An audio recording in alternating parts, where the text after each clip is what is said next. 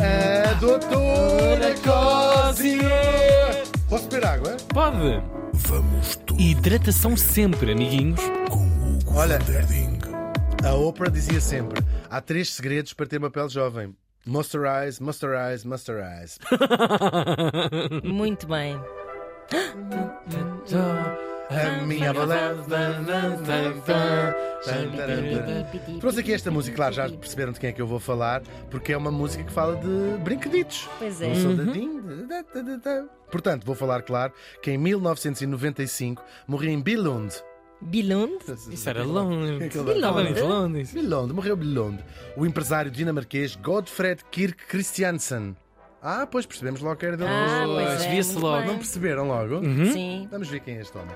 Godfred nasceu em 1920, também lá em Billund, que também é precisamente na Dinamarca. O pai, que se chamava Ola, por acaso tenho um amigo holandês que tem um filho chamado Olá, Ola. É um nome. tu Também eu. aqui. Tenho. Tens- É um nome. Mas é norueguês. Sim, é um nome daquela, Sim, daquela, região. aquela É um- regiãozinha. É um nome bastante antigo. Sim. Ola e o pai tinha. Olá, tudo bem? Olá, tu por aqui. O Olá, pai tinha- então, como vais? O pai tinha sido carpinteiro e é um carpinteiro com uma vida muito atribulada. Ele nasceu numa família pobre, lá no. não sei como é que se diz Lobelho do Mato, em Billund, em dinamarquês. Billund do Mato. Mato. Billund de Mato. Onde ele nasceu. Ainda adolescente, estamos a falar do pai do nosso morto, tal de carpinteiro. Olá. Ah, olá. Ainda adolescente, ele aprendeu o ofício de carpinteiro, que é juntar umas tábuas, também não tem grande espingarda. Não estou a brincar. É bem incrível. Então não é? E é uma profissão muito antiga. Até o pai do nosso Senhor Jesus Cristo era carpinteiro. Para além Pois de era. corno. É. Belíssimo. Ah, e depois foi trabalhar para uma marcenaria que acontece muito também aos, Aos carpinteiros, não é? Coitados, Sim, sim. não É têm verdade. muitas opções. Exatamente. Tentou ir para um hospital ou para pessoas com uma tábua na cabeça, mas não, não deu. Bom, vamos lá a isto. Como ele, o, o homem tinha muito jeito, era muito talentoso e também era muito industrioso e pensou assim: estou estou a trabalhar na marcenaria do Simões. A dar está- ao gajo. dar- Encher os bolsos dele. Quando podia estar. Bem, vejo que o gajo anda com Porsche agora. É, e nós a custa- ah, não, eh, tem o ordenado mínimo, não sei o quê, está bem, passe, passe. Bilum tem duas casas e uma igreja, para que é que eu quero o passe? Para palitar os dentes. Ali qual. Bom, e resolve abrir a sua. Eu acho que ele se dava bem com o Sr. Simões. Abrir a sua própria marcenaria. Podia ter corrido logo tudo bem, mas não foi o caso de todo. Ouçam isto. Os dois filhos, rapazes, o nosso morto e o irmãozinho, uma vez estavam a brincar com umas coisas. Ora, a marcenaria é uma coisa que tem muito material muito inflamável. Ai. A serradura, isto e aquilo.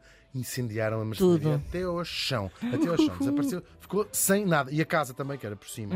Ah, mas ele não baixou os braços. Pediu uns Não baixou os braços, pegou nos braços e começou a arriar nos gavetos. Toma. ele, podia, ele ainda pensou, vou baixar os braços. Mas assim, não, não, não. Peraí. Vou aproveitar isto. São dois ainda por cima. Pá, que horror. Tá, Coitadinhos dos miúdos. Mas este homem, a perseverança deste homem, vocês vão ficar fascinados com ela. Bom, ele pede uns empréstimos e lá consegue reconstruir o seu pequeno negócio. A coisa estava a arrancar, vendia, ele fazia coisas, muitas coisas para construção, escadotes, estas coisas assim. Não era só coisas, eh, mesas e cadeiras. Nem instantes para casa, para o pessoal pôr os seus discos é e não sei o quê. Isso é, lado, é mais, é mais para baixo. Ah, a coisa, ah, mais para cima. A coisa estava a arrancar quando chega a Grande Depressão, que é aquilo- a crise económica que nós falámos nos anos de 20, 30, começa na América, mas que se espalha por todo, por todo o mundo, sim. E também chegou à Dinamarca. Vai levá-lo praticamente à falência. Sim, faliu, não tinha, ninguém comprava nada. Mas nem assim este homem vai desistir. Ele mudou um bocadinho o foco e em vez de fabricar escadotes, que ninguém estava a fazer obras em casa, pensou assim: bem, mas ainda há crianças e as crianças estão aqui. Então foi fabricar brinquedos de madeira. Ioiôs, fazia uns comboizinhos daqueles que são atreladinhos, que se puxa com uma cordinha assim, tá, tá, tá, tá, animaizinhos, as coisas amorosas. E aquilo coisa foi correndo bem. Claro, não era um negócio milionário, claro, só que.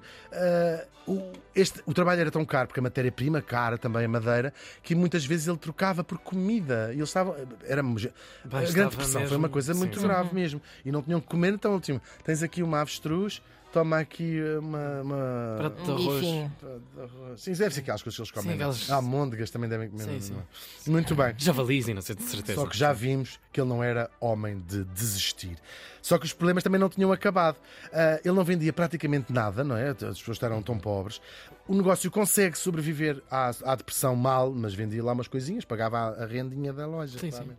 Ahm, voltam acaba a Grande Depressão, começa a Segunda Guerra Mundial. Boa. Bons tempos para se viver. É incrível, mas é uma Volta perseverança enorme. tudo. Never Vêm a os nazis, moment. exatamente, os nazis ocupam a Dinamarca hum, e claro, e depois disto tudo ele lá consegue sobreviver à passagem dos nazis, há um novo incêndio que lhe destrói a marcenaria toda outra vez e aí pela primeira vez ele pensou, vou desistir. Eu estou há 20 anos ou 30 anos a tentar fazer isto. Claro. É um sinal de Deus a dizer, não tenha, não sejas Não capaz não metas Não nisso, sejas desiste.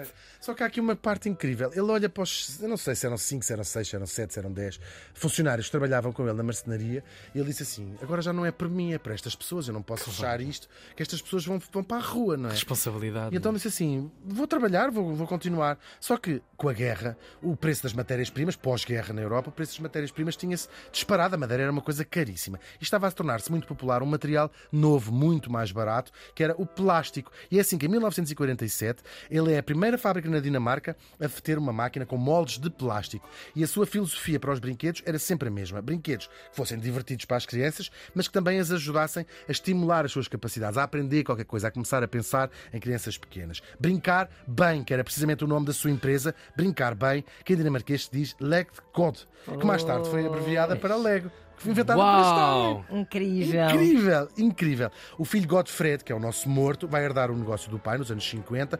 As vendas eram uma coisa, ninguém comprava aquilo. Ah, continuava a ser um produto de, de- de nicho. Ok. Conseguia vender umas coisinhas, mas era uma coisa muito localizada para ir provavelmente naquela província de- de- de- de- da Dinamarca. E é ele que se vai de, de ver, este é o nosso morto de hoje, a invenção de um dos objetos mais icónicos do século XX, que é um pequenino tijolo de plástico ah, e a maneira de agarrar uns aos outros, que é umas. Toda a gente sabe o que é, não é? Aquelas Umas bolinhas, saliênciazinhas, Que é, que é uma invenção incrível, não é? Porque ele põe-se e tira-se, põe-se e Que se tira. cravam nos pezinhos. Já vamos falar disso também, é verdade. Ehm, claro, nascia assim aquilo que eles chamam o sistema Lego, claro. Com os pequenos tijolos consegue-se construir tudo, virtualmente tudo, e nós todos sabemos que isso consegue-se construir tudo. É uma ideia brilhante, claro, e altamente lucrativa. Finalmente, depois de, de queimar a loja do pai duas vezes. Não era a Madeira. Mas é isso, era só mudar o foco e a matéria-prima. É uma ideia brilhante e muito lucrativa. Nos anos 70 era um dos brinquedos mais populares em todo o mundo. Atentem nisto, existem hoje, no dia em que estamos a falar, na- na- no planeta 400 mil milhões de peças de Lego. São 62 peças por cada habitante da Terra. Com 10% dessas peças conseguiríamos fazer uma coluna que, chega- que chegava à Lua e dava também várias, vol- várias voltas ao ahm, Sol. Mas não são precisas tantas para uma coisa mais incrível. Com apenas 6 peças de 2x4 é possível fazer mais de 950 milhões de combinações de- de- de- com estas peças de Lego. Há sempre mais a caminho. São fabricadas 125 milhões de peças por dia, vendem-se 7 caixas por segundo, exceto no Natal, quando passam a ser 28 caixas de Lego por segundo. Nós pensamos logo nas peças amarelas, não é? Nas pecinhas amarelas, mas existem em 39 cores. Ah, o mais raro é o preto, que, é uma, os colecionadores andam sempre à procura destas coisas. E também, não são só peças, juntem-lhe também os 4 mil milhões de bonequinhos Pois que existem é. por aí, amorosos, bonequinhos, que é mais do que qualquer população de qualquer nacionalidade. Junta. Portanto, são provavelmente. a- Podemos dizer que são a população mais, Exato. mais na Terra. Não é preciso dizer que também é um negócio multimilionário e que continua na família. Continua a ser pertence a Que esta incrível. família. Mais do que isso, a fábrica principal continua a ser na pequena cidade de Billund, onde um dia foi a oficina do persistentíssimo Ol Christiansen. É incrível, não é mesmo? Depois da morte do nosso Godfred, nos anos 90, as vendas caíram a pique. Deixou de ser moda nos anos 90. Um, e passou. Pronto, as pessoas brincavam com outras coisas. Eram basicamente baldes de plástico nos anos 90, final dos anos 90, guardados no sótão dos pais das pessoas que cresceram nos anos 70 Pois e, é. e 80, não é? E que se Acho que mantiveram. está lá uma coisa Claro. de Lego, é verdade. Até que em meados dos anos 2000, como acontece às vezes, a Lego renasceu de repente, quase parecendo muito lembrar curioso, a história. pois é. foi, voltou uma fé. E não houve assim propriamente. Nada de incrível. Porque os, os filmes, os- o Lego Movie, não sei o que, parece-me que já é É depois é dessa depois febre da começar. febre, Sim, sim, sim. é sim. mesmo. é Estão muito mais próximos de nós. Sim, Sim, muito mais. provavelmente E, uma. o- e o mercado, o- o- os adultos enquanto público-alvo É também isso são que eu ia super dizer. É, uma não mercado, um é um mercado de nostalgia da Exato. geração que cresceu é. nos anos 70. O teu irmão é um bom exemplo disso. Um grande embaixador da. É verdade, da- sim. Ele e da Manuel. Marques, provavelmente assim os, as duas Os celebridades que públicos, ajudaram sim, mais da- a propagar esta, Esta- sim, é verdade, da Lego. eh, esta cá. nova vaga. É verdade. Mas renasce de repente, não é? E começam a aparecer as coleções temáticas que nós hoje sabemos. Faz-se tudo em Lego. Há parques também, Legoland, há parques, há parques eh, temáticos. É uma Uhum. A fe- loja da Lego no Centro Comercial Colombo tem uma Amália Rodrigues feita É de- incrível, é incrível mesmo, é mesmo, é mesmo incrível. Ah, eu fui ver até mais estatísticas, depois é uma massada das coisas mais altas que se fizeram Sim, em Lego, sim. umas torres com metros e metros. É mesmo incrível. Lembremos que é um negócio que já tinha resistido a uma crise económica, dois incêndios, uma guerra e até aos nazis. Incrível. Não sei se o Lego é, mas se não é, devia ser património material da humanidade. Sem dúvida. E é verdade, eu arrisco dizer que é o brinquedo mais incrível que alguma vez foi, foi criado e que povoa a nossa, o nosso imaginário. E até hoje, a peça de Lego, e como disse muito bem a Ana Markle, continua a ser das coisas mais de pisar. O Godfred Kirk Christiansen morreu faz hoje 28 anos.